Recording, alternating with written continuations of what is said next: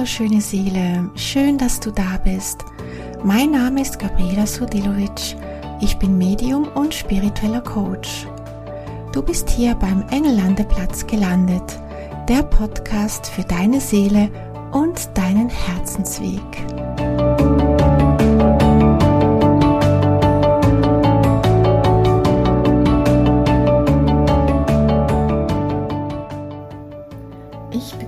Dich ganz herzlich zu dieser neuen Folge beim Engellandeplatz. Schön, dass du da bist und vorbeischaust. In dieser Folge werde ich dir über meine Indienreise berichten. Und ähm, es kann, also da werde ich dich schon mal ein bisschen vorwarnen, es kann auf jeden Fall eine längere Folge werden. Ich kann es jetzt nicht abschätzen, wie lange. Ähm, es kann aber durchaus sein, dass diese Folge länger als 30 Minuten ähm, dauert. Und ja, ich möchte mich jetzt zeitlich nicht einschränken, um all diese Erlebnisse äh, jetzt kurz zu fassen. Ich möchte mich aber auf jeden Fall trotzdem auf das Wesentliche konzentrieren. Also ich werde da jetzt nicht alles bis ins letzte Detail erzählen, aber möchte dir auf jeden Fall sehr gerne einen Einblick geben, was ich da so erlebt habe. Und vielleicht äh, zu Beginn noch ähm, die Geschichte dazu, wie es überhaupt dazu gekommen ist, dass ich nach Indien gereist bin. Es ist so, dass ich ähm, im Juli 2021 eine Palmblattlesung habe machen lassen. Eine Palmblattlesung ist eine Lesung, die in den Palmblättern geschrieben wurde von alten, weisen Rishis. Das sind ähm, weise, gelehrte Seher aus dem alten Indien und diese Palmblätter wurden 5000 Jahre vor Christus geschrieben. Und man sagt, dass diese Palmblätter von diesen hohen Sehern sozusagen geschrieben wurde.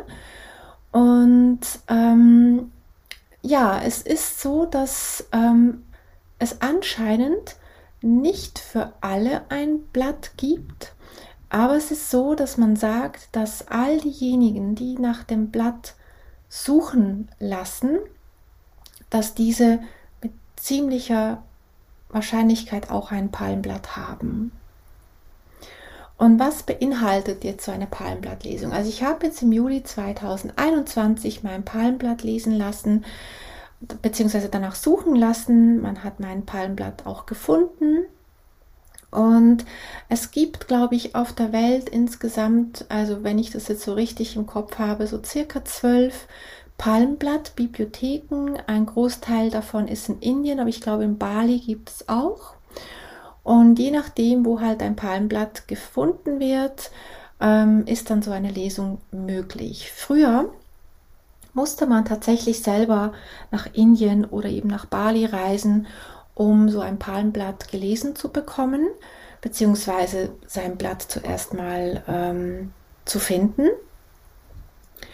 Und heute ist das viel einfacher. Durch die Technik, durch Internet kann man jetzt tatsächlich äh, ein Palmblatt schon von hier aus ähm, beauftragen lassen, dass man es sucht. Und wenn es dann gefunden wird, kann man dann auch online diese Lesung machen lassen. Und ähm, ich erzähle dir jetzt auch kurz, wie so eine Lesung dann, ähm, wie die vor sich geht. Also zuerst findet ein sogenannter ähm, Suchprozess statt. Der dauert, ja, kann eine halbe Stunde, kann eine Stunde dauern. Das heißt also, das Palmblatt, das ist wie so ein Bundle. Und in diesem Bundle also wenn das Bundle gefunden wurde, in diesem Bundle ist dann dein Blatt drin. Und der Nadi-Reader, äh, so heißen die äh, Leser, die das Blatt lesen, ähm, fragt dann gewisse Dinge, die du aber nur mit Ja, Nein oder Ich weiß es nicht beantworten darfst. Das heißt, ähm, das kann sein, dass er ein Blatt nimmt und sagt, ja, ähm, du wurdest da und da geboren, ähm, hast fünf Geschwister und hast diesen Beruf. Und je nachdem, was halt stimmt oder nicht stimmt, sagst du da ja oder nein. Du darfst aber keine Informationen geben. Also wenn er fragt, zum Beispiel, du hast fünf Geschwister und lebst ähm, auf äh, Hawaii, also das ist jetzt ein Beispiel, ähm, und du hast aber nur zwei Geschwister ähm, oder ähm, lebst gar nicht auf Hawaii, dann sagst du nein. Aber du sagst nicht, ähm, wie viele Geschwister du hast oder wo du dann lebst. Du sagst nur nein. Ähm, wenn du aber gefragt wirst, ähm, ja, du bist, ähm, keine Ahnung, in New York geboren und ähm, hast, ähm, hast einen Beruf als Koch zum Beispiel und Koch stimmt, dann sagst du da ja und New York zum Beispiel dann nein. Also du gibst immer nur ja und nein als Antwort, mehr nicht. Wenn du es nicht weißt, wenn du Sachen gefragt wirst, ähm, die du nicht weißt, dann sagst du einfach, ich weiß es nicht.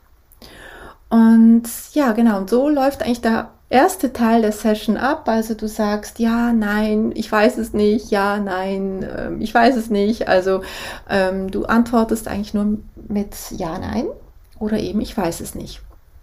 Und irgendwann, wenn dann dein Blatt gefunden wird, dann wirst du sehen, dass du dann immer nur noch mit Ja antwortest. Also er fragt dann die Dinge und du sagst immer Ja, ja, ja. Also das letzte Blatt sozusagen oder das oder dein Blatt besser gesagt, das dann dein Blatt ist, wirst du dann alles mit Ja beantworten können. Und das ist so ein spannender Prozess. Alleine dieser Findungsprozess vom Palmblatt ist mega, mega spannend. Und in dieser Lesung erfährst du dann, also wenn dann dein Blatt gefunden wurde, dann fängt dann die eigentliche Lesung an. Und in, diesem, in dieser Lesung erfährst du verschiedenste Dinge. Also zum Beispiel, wie du als Mensch bist, welchen Beruf du machst, ähm, die Namen deiner Eltern kommen vor, ähm, eben wie viele Geschwister, ähm, einfach so ein bisschen auch über deinen Weg. Was sind gerade deine Themen in deinem Leben?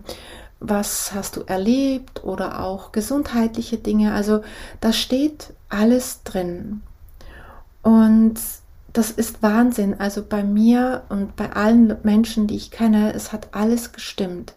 Also du bekommst zuerst mal umfassend Informationen darüber, ähm, was dein bisheriges Leben, ähm, das du bereits gelebt hast, was es so beinhaltet.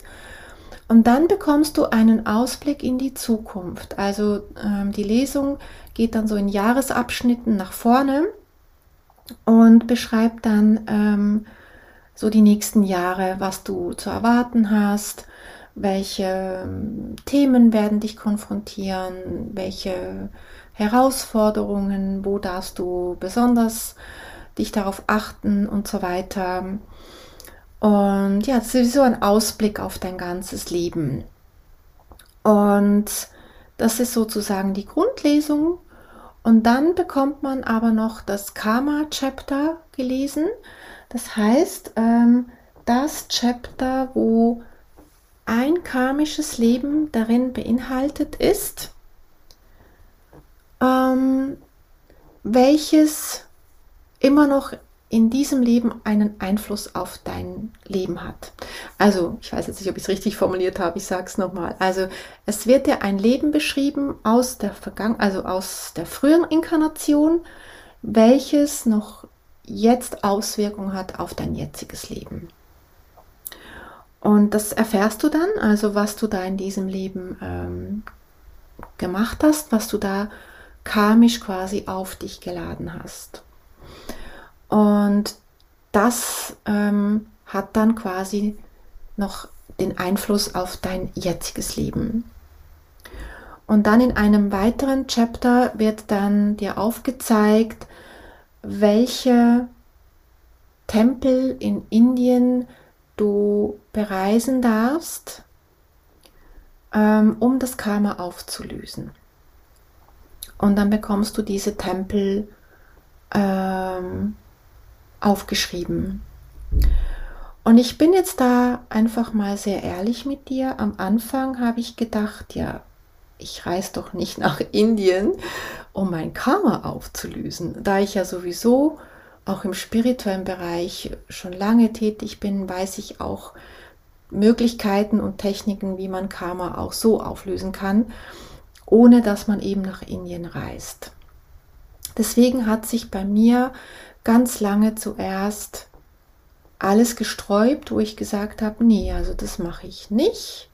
Das ist sicher ganz gut, ja. Also ich habe es jetzt nicht ähm, bewertet oder gewertet, ob gut oder schlecht. Das darf ja jeder selber entscheiden, ob man so eine Reise dann äh, machen möchte oder nicht. Ähm, aber ich für mich habe am Anfang gesagt, nee, also mache ich nicht. Ähm, hört sich spannend an, aber nein, danke.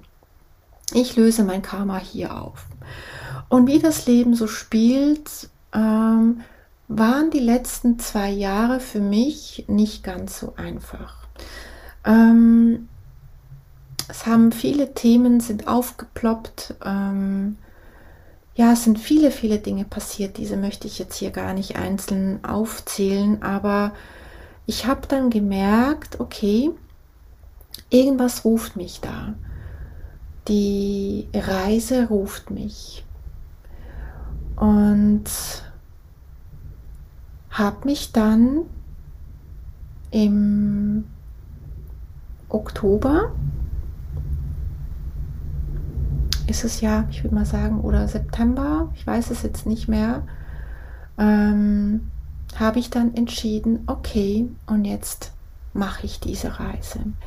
Und ich muss gestehen, da bin ich jetzt auch ganz ehrlich, ich hatte Angst. Ich habe mir so wirklich gedacht, okay, ich mache das jetzt, aber ich habe total Panik. Ähm, ich war noch nie in dieser Ecke. Ähm, ja, also ganz ehrlich, mir ist es ein bisschen vorgekommen, als würde ich einen anderen Planeten bereisen. Also so habe ich mich gefühlt. Und obwohl Indien äh, für mich ein Land war, das mich schon immer fasziniert hat, auch wegen dem Yoga, weil ich auch Yoga sehr mag und die Philosophie des Yoga, die Geschichte des Yoga und das hat natürlich viel mit Indien zu tun. Und ich glaube sehr an Karma. Das muss ich wirklich dazu sagen. Also ich bin ähm, ja, also ich bin da schon sehr am Thema drin mit Karma. Und ähm, ich glaube sehr an Karma, ich glaube auch an Reinkarnation und ich glaube auch fest daran, dass alle unsere Taten, die guten und auch die weniger guten, ähm, einen Einfluss, Einfluss haben auf unser Leben. Da glaube ich ganz, ganz fest daran. Und ich habe gemerkt, okay, es ruft mich nach Indien, also melde ich mich an. Mit ganz viel Widerständen. Also am Anfang äh, ging es noch, aber je näher die Reise kam, habe ich so gedacht, nee, also wie, also wie konnte ich mich nur dazu entscheiden? Ich, ähm, ich war gedanklich auch ein paar Mal nah dran, einfach zu sagen, nee, ich gehe da nicht hin. Aber irgendwas wusste in mir, du musst es einfach machen. Und ähm, so kam der Tag, wo es dann soweit war. Das war Anfang Dezember. Und ähm, ja, ich muss wirklich sagen, also ich, ich hatte einige Widerstände und auch Ängste. Also wie gesagt, ich war noch nie in dieser Ecke. Ängste auch von, ja, was, wenn was passiert. Ähm, oder auch Magen-Darm-Geschichten äh, einzufangen, dass ich krank werde. Ähm, ja, all diese, all diese Sachen halt. Und so habe ich dann die Reise angetreten, Anfang Dezember. Und alleine, wie schon, wie schon die Reise begonnen hat, das war ein Albtraum. Also ich bin ähm, von Zürich aus nach Dubai geflogen. Dieser Flug war ganz gut, das war eigentlich ganz angenehm. Und von Dubai ging es dann weiter nach Chennai. Und Chennai war dann eben die Stadt in Indien, wo wir hätten anfliegen sollen oder wo wir angeflogen sind. Was aber dann passiert ist, Es war ein Sturm, ein Zyklon, also ähnlich wie ein Hurricane, hat da über Chennai gewütet und ähm, das Flugzeug hat versucht runterzukommen, war eigentlich auch schon fast unten. Und im letzten Moment ist er dann durchgestartet und konnte nicht nach oben, äh, nicht nach unten, also ist nochmal nach oben. Da habe ich mir schon gedacht, oh Gott, ja, also durchstarten. Weiß jetzt gar nicht, ob ich das schon mal hatte. Ich bin schon oft geflogen, aber ich glaube, durchstarten hatte ich noch nie. Nee, glaube ich nicht. Also von daher war es, glaube ich, auch wirklich eines der ersten Male, dass sein Flugzeug durchgestartet hat und wieder nach oben ist. Und da habe ich schon gedacht, oh mein Gott, das fängt ja schon gut an. Und dann ist das Flugzeug also wirklich 90 Minuten über Chennai gekreist. Schlaufen um Schlaufen und nochmal Schlaufen. Also das Flugzeug hat einfach keine Ahnung, wie viel Schlaufen da oben gedreht. Also 90 Minuten lang hat es versucht, wieder einen Slot zu finden, wo wir äh, landen können. Und ja, nachdem wir einfach 90 Minuten da rumgekreist sind, also mir ging es wirklich nicht mehr gut, muss ich ganz ehrlich sagen. Ähm, und da habe ich schon gedacht, also was, also ich verstehe das jetzt nicht, warum geht das Flugzeug nicht einfach in eine andere Stadt? Warum versucht es dann überhaupt? Also es ist ja eben, wenn ein Sturm wütet, dann wütet halt der Sturm. Was will man machen? Aber das Flugzeug hat es probiert und probiert und es ging einfach nicht. Und irgendwann kam dann die Meldung vom Piloten, ja, wir haben noch äh, einen Tank für 40 Minuten. Und ja, wir werden mal schauen, ob wir es noch schaffen, runterzukommen. Und wenn nicht, dann müssen wir nach Bangalore fliegen. Ja, also ich habe Blut und Wasser geschützt in diesem Flugzeug und ich habe mir schon gedacht, oh mein Gott, das fängt ja echt gut an.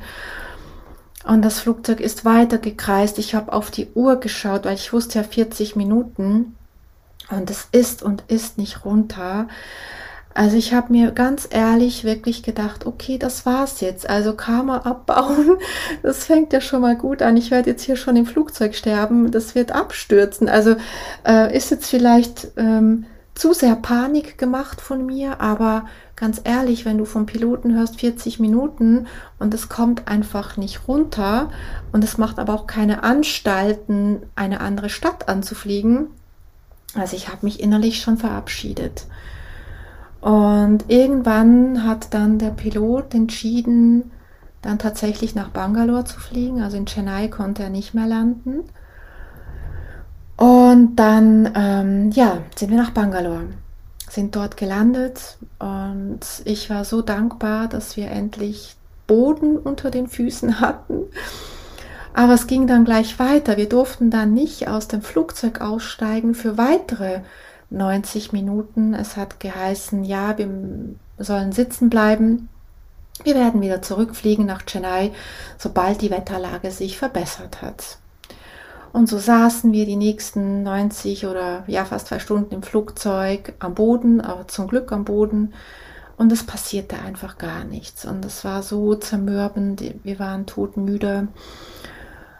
Und irgendwann hat es dann geheißen, ja, wir können gar nicht zurück nach Chennai. Der Flughafen wurde geschlossen. Es ist äh, überschwemmt alles und wir müssen in Bangalore bleiben. So sind wir dann endlich ausgestiegen. Es ging dann nochmal weitere 90 Minuten, bis wir dann endlich das Gepäck hatten. Also alleine nur die Hinreise. Ich habe gesagt, hey, liebe Leute, ich habe mein Karma jetzt hier schon im Flugzeug abgebaut. Ich gehe wieder nach Hause. Das hat mir gereicht. Also ich war fix und fertig mit den Nerven. Und es ging ja dann schon weiter. Also wir saßen dann da ähm, im Auto und mussten natürlich dann von da aus die ganze Strecke dann in Richtung erster Ausgangspunktort gehen. Und das war natürlich von dort aus viel, viel weiter als von Chennai. Also wir saßen dann geschlagene, ich glaube, acht Stunden im Auto. Also ja, mindestens, wenn nicht sogar mehr und sind dann, keine Ahnung, irgendwann um halb 1 Uhr in der Nacht im ersten Hotel angekommen. Einfach nur todmüde und ja, dort habe ich schon gedacht, also ich, ich möchte nach Hause. Ich, ich ähm, ja, also ich habe mein Karma schon hinter mir. Ähm, ich gehe nach Hause. Aber ich bin dann geblieben auf jeden Fall. Ähm, ja, und das Schlimme war dann wirklich in dieser ersten Nacht, also wir waren um halb eins im Zimmer und ich musste um halb fünf schon wieder aufstehen, weil wir um fünf dann schon los sind. Also ich bin dann, ich habe eigentlich nur zwei, drei Stunden geschlafen und war so übermüdet und sind dann eigentlich schon los zum ersten Tempel und war wieder eine Autofahrt von zwei Stunden. Also ja, ich habe da auf jeden Fall die ersten Tempel besucht ähm, und im ersten Moment, also so die ersten Tempel, muss ich sagen, ähm, die sind so ein bisschen an mir äh, vorbeigefahren oder vor, vorbeigegangen, weil das einfach, also ja, von der Übermüdung her, das ging an mir vorbei. Ich habe das ehrlich gesagt ähm, gar nicht so wahrgenommen. Wir waren da in Kumbakonam, das ist eine Stadt in Indien oder ein Ort in Indien. Und von dort habe ich jetzt ehrlich gesagt nicht viel mitbekommen, weil das alles so in diesem übermüdeten Zustand war. Und von dort ging es dann weiter. Und ähm, ich kann jetzt gar nicht mehr sagen, wann wir welchen Stopp gemacht haben, aber wir sind dann ähm, eigentlich so auf der Strecke von ähm, Kumbakonam sind wir alles dann Richtung Süden. Also wir sind dann bis zum südlichsten Punkt nach Indien äh, gefahren mit dem Auto. Der südlichste Punkt heißt Kanyakumari. Das ist wirklich der tiefste, südlichste Punkt in Indien. Und auf dieser Strecke haben wir auf jeden Fall auch ähm, Stops gemacht, auch verschiedene Tempel besucht. Und ähm, ja, und wir waren halt wirklich viel im Auto. Also es war oft frühes Aufstehen, lange Autofahrten, fünf Stunden, sieben Stunden, acht Stunden. Also ähm, es waren ganz, ganz lange Autofahrten. Aber es war sehr, sehr spannend, weil wir sind da wirklich durch die indischen Dörfer gefahren. Also es war definitiv keine, es waren keine Touristenorte. Es waren alles ähm, indische Orte, auch Städte, aber alles ähm, wirklich im Landesinneren. Also es ist, sind nicht touristische Orte am Meer oder so, sondern wirklich ähm, äh, alles Inland und alles ja so im tiefsten Indien. Also wir waren da in den Dörfern oder in den Orten, also mitten in den Leuten drin und ähm, Teils war es ein bisschen komisch, weil man hat gemerkt, dass die Leute wahrscheinlich nicht so oft ähm, ja, europäische Menschen sehen oder einfach generell weiße Menschen sehen. Also ich muss auch ehrlich sagen, ich bin auf der ganzen Reise dort keinem weißen Menschen begegnet.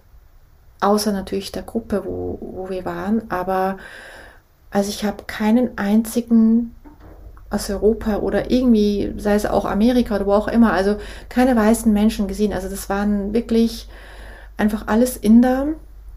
Ähm, der einzige Ort, wo ich wirklich dann als allerletztes dann wirklich auch wieder andere National Nationalitäten gesehen habe, war dann wirklich wieder am Ende beim, beim Flughafen. Aber ansonsten auf der ganzen Reise waren wirklich alles nur einheimische Leute. Und man hat gemerkt, dass die Menschen ähm, ja, ähm, nicht so oft ähm, hellhäutige Menschen sehen. Deswegen, das war für mich ehrlich gesagt manchmal ein bisschen komisch, weil ich werde nicht so gern ähm, beobachtet, sage ich jetzt mal.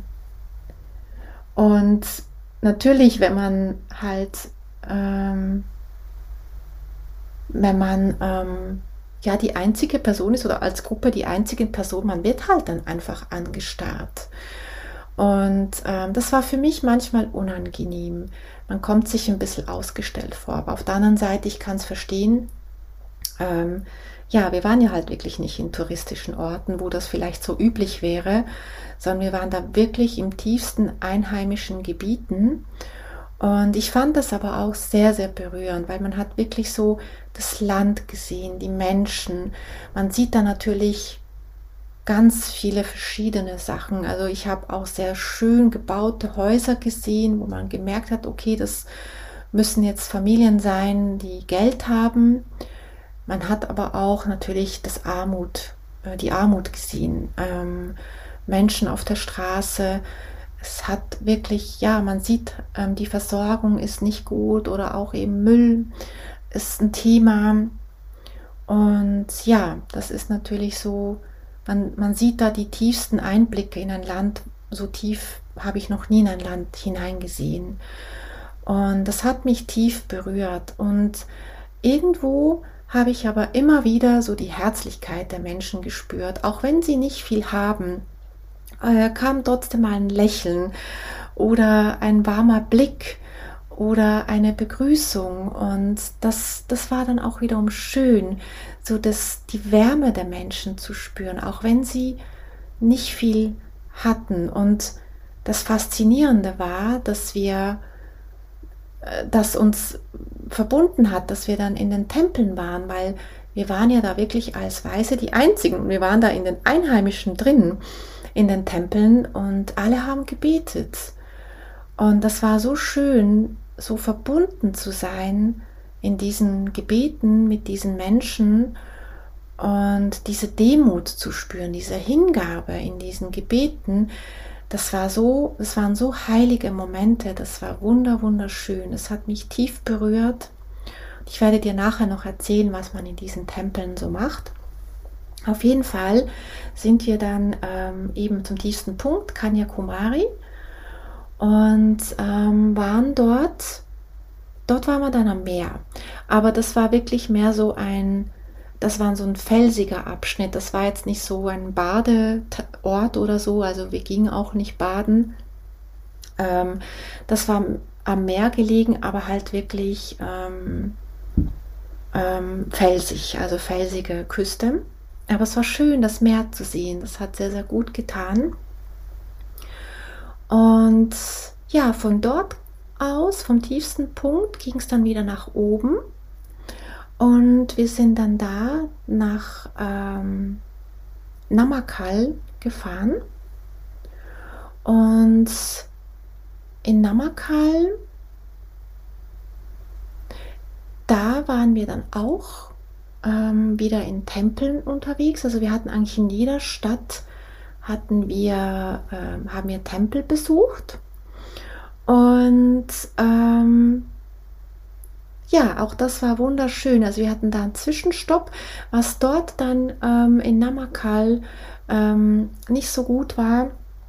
Das war dann ein Moment, wo es mir dann ähm, nicht so gut ging. Also tatsächlich ist meine schlimmste Befürchtung auch eingetreten. Ähm, das ist eben Durchfall und Erbrechen. Also als wir dann in Namakal waren, ähm, habe ich tatsächlich ähm, einen Tag Durchfall und Erbrechen bekommen. Ähm, das war wirklich mein ja, nächster Albtraum, weil ich mag das gar nicht. Also ich mag nicht Erbrechen und Durchfall auch nicht und ja, im Wissen, dass wir stundenlang unterwegs sind, also ich, man kann ja nicht, wenn man jetzt Durchfall hat oder Erbrechen, alle paar Meter anhalten. Und ich wusste ja, wir, wir sind viel unterwegs. Also es hat mich schon belastet. Ich habe mir gedacht, oh mein Gott, wie werde ich die, die Reise weiter überstehen, wenn ich da so, ja, ständig aufs WC muss. Und ähm, es hat aber zum Glück wirklich nur kurz es hat nur kurz gedauert. Das es war wirklich so einen halben Tag. Und für mich hat sich das tatsächlich auch angefühlt wie eine Reinigung. Also ich habe für mich so dann die Botschaft auch bekommen, ähm, dass das zum Reinigungsprozess des Karmas ähm, dazugehört hat. Und dann war es für mich auch wieder gut. Und es war nach diesem halben Tag auch wieder gut Ich habe natürlich schon ge gespürt, dass mein Magen noch empfindlich war, aber es ist zum Glück alles drin geblieben. Das war schon mal ähm, für mich viel wert. Und ähm, genau, und von da aus ging es dann weiter. Von Namakal fuhren wir dann in den indischen Dschungel. Wir waren da dann auf Collie Hills. Und wenn du das mal googelst, dann siehst du, wie die Strecke Collie Hills, wie es da die Bergstrecke nach oben führt. Das sind, glaube ich, 70 Kurven, die man nehmen muss. Das war so ein nächster Albtraum, weil ähm, ich bin reisekrank, muss ich dazu sagen. Ähm, und kurvenreiche Strecken ist für mich Albtraum. Also ich kann dir sagen, ich habe mich auf dieser Reise allen Ängsten gestellt. Ähm, Reisekrankheit, Erbrechen, ähm, Flugzeug, das nicht landen konnte und, und, und. Also ich bin so ziemlich allen Ängsten begegnet dort. Auf jeden Fall sind wir dann in das Gebirge hochgefahren. Das liegt 1000 Meter über Meer. Also man merkt schon, zwar das indische Gebirge und wir waren da wirklich im indischen Dschungel. Und wenn mir jemand mal gesagt hätte, du wirst mal in den indischen Dschungel fahren, hätte ich gesagt, ja, das vielleicht in, irgendwann mal in den nächsten fünf Leben, aber sicher nicht in diesem Leben. Und das war aber so ein schöner Ort. Das war ganz magisch dort, dort oben. Und es war wirklich Dschungel. Also das, da ist wirklich nicht viel. Ähm, natürlich hat es dort oben auch so kleinere Dörfer gehabt. Ähm, und da war es auch wirklich nochmal ab von der Zivilisation. Auch Internet war dort oben sehr spärlich. Man hatte aber nicht durchgehend, also das Internet ist immer wieder mal weggekippt.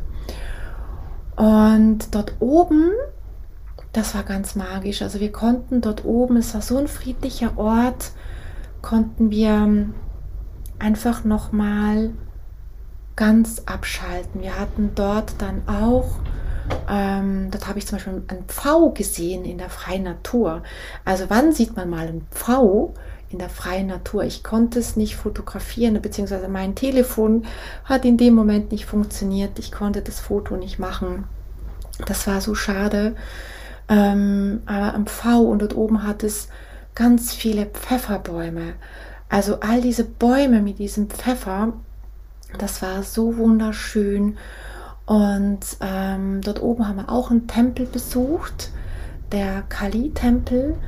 Das war so ein schöner Ort auch im Gebirge und ja, ganz, ganz magisch, wunder, wunderschön. Und hatten dort auch verschiedene Rituale gemacht.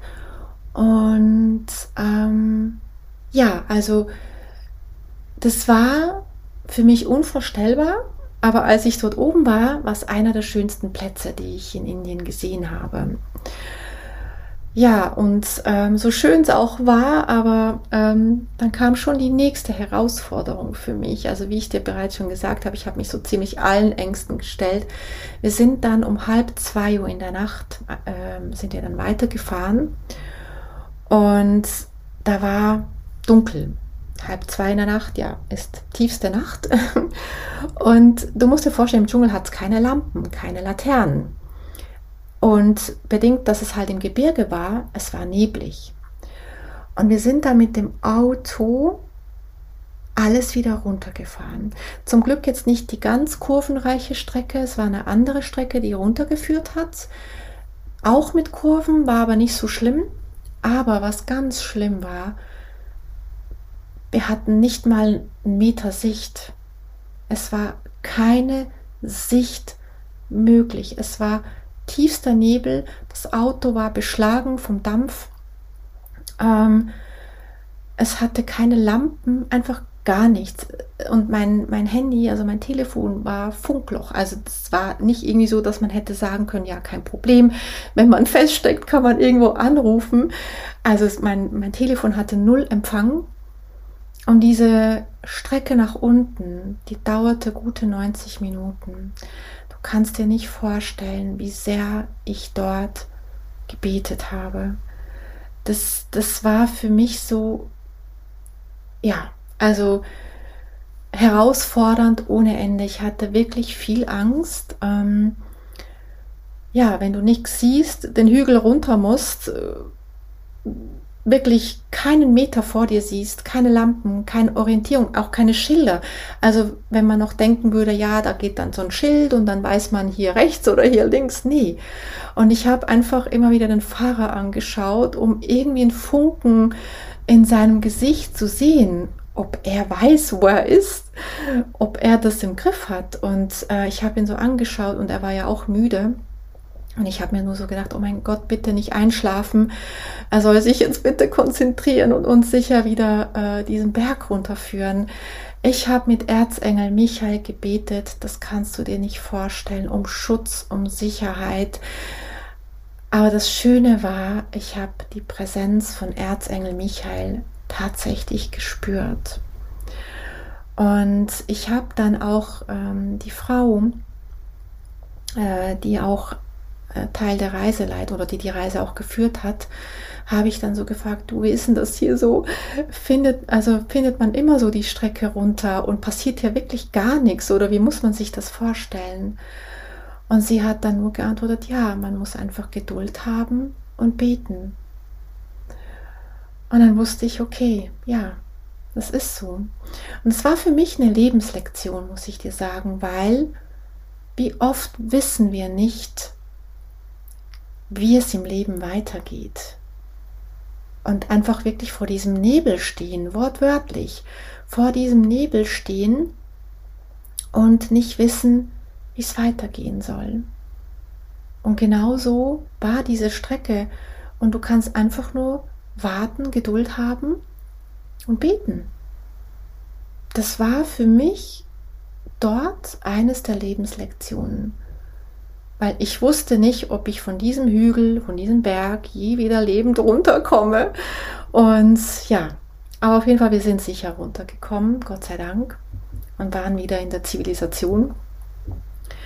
Und ja, und von dort aus ging es dann weiter. Also wir sind dann wirklich viel gefahren an diesem Tag. Also wir sind dann nach äh, Kanchipuram äh, gefahren und ich glaube, da waren wir auch locker, keine Ahnung, neun Stunden unterwegs. Also insgesamt an diesem Tag zwölf, dreizehn Stunden. Also sind von dort dann nach Kanchipuram in auch dann in ein Tempel. Und ähm, ja, das war dann wirklich auch nochmal ganz, ganz schön. Und an diesem Tag, wie gesagt, wir sind so viel gesessen im Auto. Es war schon sehr ermüdend. Aber es war so die letzte Strecke und ich wusste irgendwie, ja, da, da musste jetzt einfach noch durch. Und ähm, das Highlight kam dann wirklich auch. Also ähm, von äh, Kanchipuram sind wir dann in Richtung dann wieder Chennai gefahren. Und in Chennai sind wir dann dort in das Nadi Reading Center. Und das war für mich das absolute Highlight, weil wir haben dort dann diesen Nadi-Reader getroffen, der auch die Lesungen gibt. Wir durften ein Palmblatt sehen und berühren. Das war so magisch. Also so ein Blatt mal in den Händen zu halten, das vor so vielen tausend Jahren geschrieben wurde. Und ähm, ja, hatten dort auch noch mal so ein Ritual und ähm, das war für mich tatsächlich so das absolute Highlight ähm, und der krönende Abschluss dieser wunderbaren Reise. Und ähm, ja, so die Essenz davon, ähm, warum man diese Reise machen soll oder eben ob man Karma hier auch auflösen kann. Meine Erfahrung ist, man kann natürlich jederzeit auch hier Karma auflösen. Das kann man auch mit Erzengel Saatkehl machen. Es gibt auch vielleicht noch andere Techniken, gar kein Thema. Aber was ich für mich so wirklich gemerkt habe, man ist auf so einer Reise, da muss man sich wie hingeben. Und durch die Bemühung, die du da machst, das ist ja keine Shoppingreise oder einfach eine Badereise, es ist wirklich mit stundenlangem Fahren verbunden, diese Tempelbesuche mit Beten, Hingabe. Ähm, man ist da schon auf Sparflammen. Und ähm, ich für mich habe die Antwort bekommen, auch von den Engeln oder auch von der göttlichen Ebene. Man kann Karma auf jeden Fall anders auch auf, auflösen. Aber wenn du so eine Reise machst, dann passiert das viel, viel schneller, viel komprimierter und viel konzentrierter. Also ich kann wirklich sagen, ich kann auch nicht sagen, was genau. Da werde ich sicher noch mal eine Folge darüber machen. Aber ähm, es hat definitiv was mit mir gemacht. Es hat mich definitiv verändert. Ich kann es noch nicht beschreiben, was genau, aber es hat mich definitiv verändert. Und ähm, ja, also wer diese Palmblattlesung macht und sich für diese Reise entsche entscheidet, ich würde es sofort wieder machen. Also im Flugzeug, als ich dort äh, über Chennai gekreist habe, habe ich gedacht, ich komme nie wieder, das mache ich nie mehr und warum bin ich überhaupt gekommen? Ich wollte nur noch nach Hause. Aber am Ende der Reise wusste ich, ja, es war gut, es war richtig und ich würde es jederzeit wieder machen. Und ich möchte dir jetzt noch erzählen, was man so in diesen Tempeln auch macht, also was man in diesen Tempeln für Rituale macht. In den Tempeln ist es so, dass man ähm, immer eine Puja macht. Puja bedeutet, das ist wie so ein ähm, Ritual, wo man wie eine Gabe mitbringt. Also eine, ja, also eine Gabe, wie zum Beispiel eine Kokosnuss. Ähm, ja, ich weiß jetzt gar nicht mehr, was alles da dabei ist meistens, aber auf jeden Fall ähm, bringt man eine Gabe mit. Und das ist aber auch unterschiedlich. Also man kann diese dann auch vor den ähm, Tempeln kaufen und man bringt dann diese Gabe mit. Und im Tempel drin ist dann ein, ähm, ja, wie sagt man dem, ähm, wie ein, eine Art Priester, und dem übergibt man diese Gabe. Und er nimmt das dann zu sich und dann werden für dich quasi wie Gebete gesprochen. Also ähm, der Priester fängt dann an, gewisse Mantren zu sprechen ähm, für dich, um deine karmischen Themen abzulösen. Also es finden wie so Gebetsrituale statt und in dieser Zeit, wo der Priester diese Mantren spricht, betet man selber auch. Also man ist dann in der Gebetshaltung, also die Hände quasi wie ein Namaste vor der Brust und betet. Und in, in, in, den, in dem Moment bekommst du sozusagen diese Segnungen.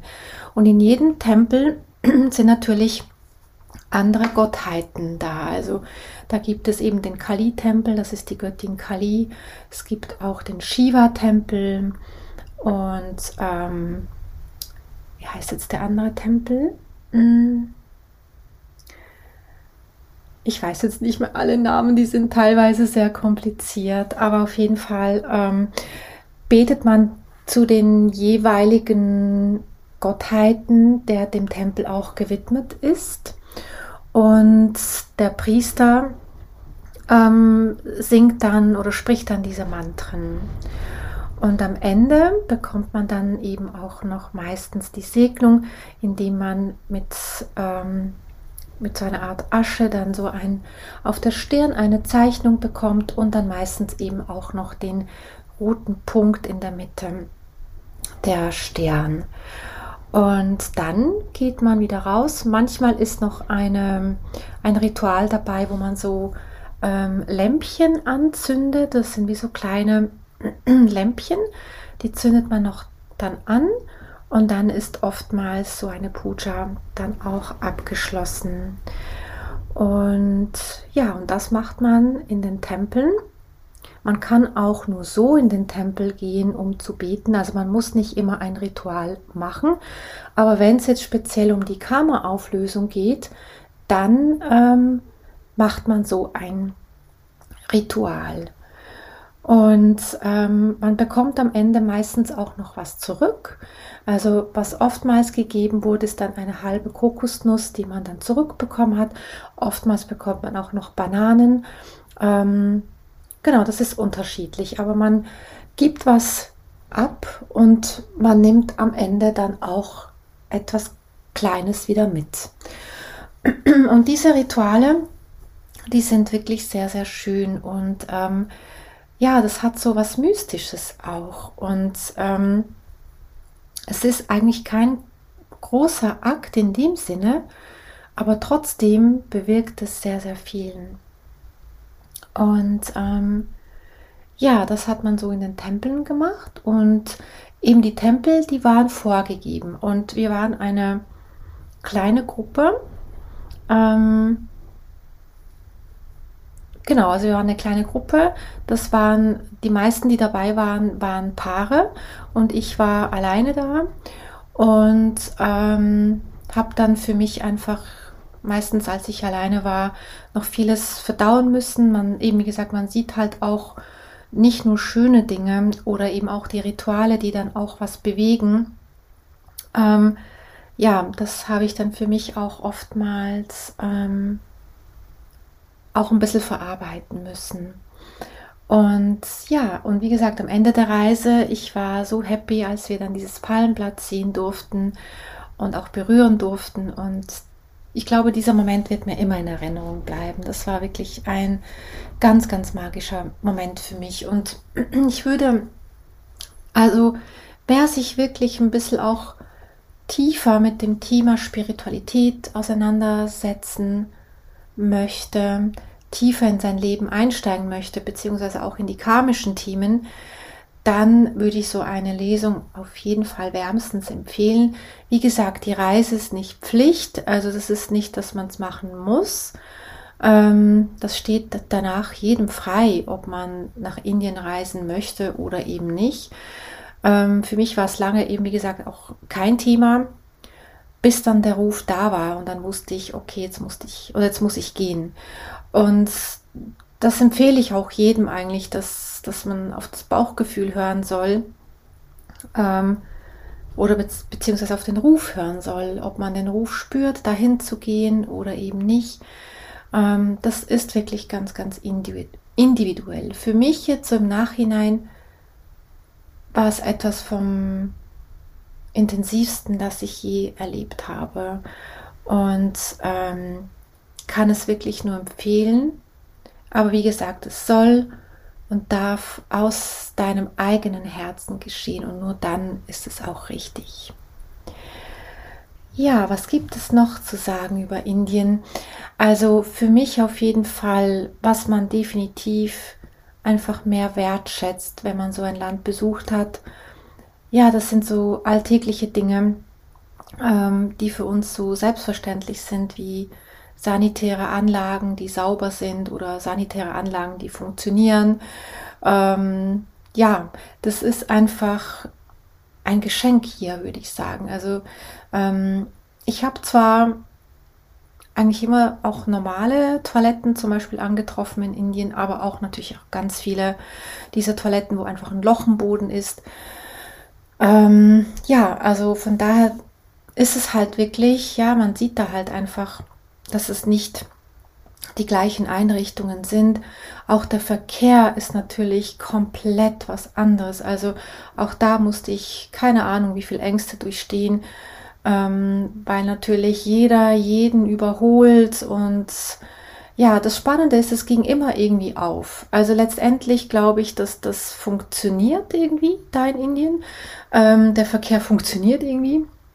Frag mich nicht wie. Ähm, aber trotzdem hatte ich ein paar Momente, wo, ja, als ich so ein Auto auf mich zufahren gesehen habe oder auf uns zugefahren gesehen habe, war es mir nicht immer ganz wohl dabei. Und ja, ich kann auch wirklich sagen, dass ich in Indien wirklich meinen Ängsten äh, gestellt habe. Ähm, ich bin auch zum Beispiel einmal mit einem Tuk-Tuk gefahren. Diese kleinen süßen, was ist es eigentlich? Ich weiß gar nicht, wie man sagen soll. Also du kennst diese bestimmt, diese gelben Fahrzeuge.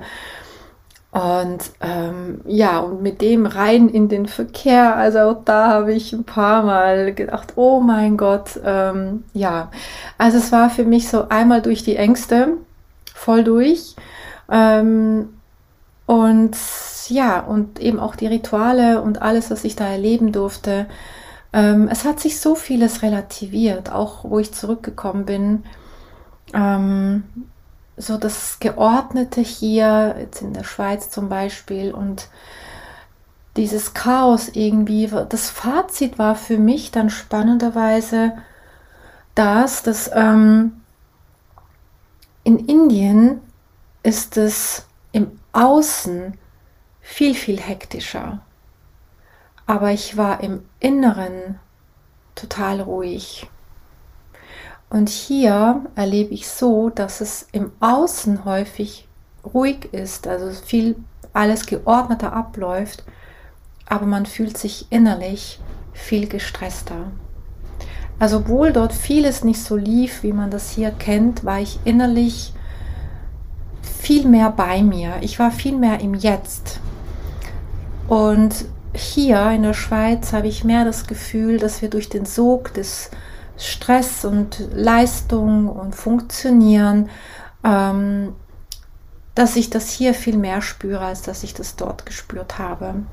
Das war für mich ein spannendes Fazit. Und ja, und mich hat es auf jeden Fall berührt. Ich kann dir sehr, sehr empfehlen, eine Reise nach Indien zu machen oder sei es auch nur eine Palmblattlesung. Ähm, wenn du da ähm, einen Kontakt brauchst, also ich kann dir gerne einen Kontakt aus der Schweiz angeben, wenn du das googelst, es gibt ganz viele natürlich auch, wo das mittlerweile, mittlerweile anbieten. Ähm, ich kann jetzt natürlich nicht sagen, wie die anderen Anbieter sind. Ich habe jetzt hier in der Schweiz einen Kontakt, den kann ich dir sehr gerne senden. Also wenn du das gerne möchtest, schreib mich gerne an und dann sende ich dir die Webseite, wo du ähm, Kontakt aufnehmen kannst. In diesem Sinne danke ich dir, dass du mir zugehört hast. Ich weiß, es war jetzt eine lange Folge, über 50 Minuten, aber das war jetzt keine Folge, die ich einfach mal so in 20, 30 Minuten packen konnte. Und ich wollte jetzt auch nicht zwei Folgen daraus machen, weil das einfach jetzt die Reise betrifft und ähm, das wollte ich jetzt einfach in einer Folge drin haben. Deswegen verzeih, wenn das jetzt eine lange Folge war. Vielleicht hat es dir auch gefallen oder es war vielleicht auch spannend, ähm, diesen Bericht zu hören. Und ähm, ich würde mich auf jeden Fall freuen, von dir zu lesen oder lass mir auch gerne ein paar Sternchen da, wenn dir diese Folge gefallen hat. Und ähm, ja, freue mich von dir zu lesen und danke dir jetzt einfach von Herzen und möchte dir jetzt einfach ganz, ganz wundervolle Weihnachten wünschen. Von Herzen alles Liebe und ja, von Herzen einfach ganz, ganz schöne Festtage und einen guten Rutsch ins neue Jahr. Alles Liebe, deine Gabriela.